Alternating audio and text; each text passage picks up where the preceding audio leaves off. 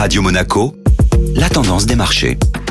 Radio Monaco, la tendance des marchés avec Société Générale Private Banking. Bonjour Delphine Michalet. Bonjour Benjamin. Qu'est-ce qu'un fat finger qui peut provoquer un crash éclair sur les marchés financiers? Le gros doigt ou fat finger n'est pas une expression, mais bien une réalité, à savoir de se tromper en entrant un ordre de bourse sur un ordinateur. L'un des exemples les plus fréquents est d'insérer un chiffre erroné. Ces erreurs peuvent provoquer un effet boule de neige sur un titre ou un indice, car la variation des cours peut déclencher des ordres automatiques qui ont tendance à amplifier ce genre de mouvement. Pas de panique dans la pratique, la plupart des sociétés mettent en place des garde-fous dans la saisie des opérations pour alerter en cas de montant hors norme sur les marchés financiers. Lundi 2 mai 2022, les indices européens ont dévissé brutalement. Le mauvais clic d'un trader aura coûté cher. Oui, jusqu'à 300 milliards d'euros de capitalisation boursière sont partis en fumée sur les bourses européennes sans que les investisseurs ne sachent vraiment pourquoi. C'est un opérateur de marché d'une grande banque américaine qui aurait mal saisi son ordre, faisant reculer les indices européens de 4 à 8% en seulement 4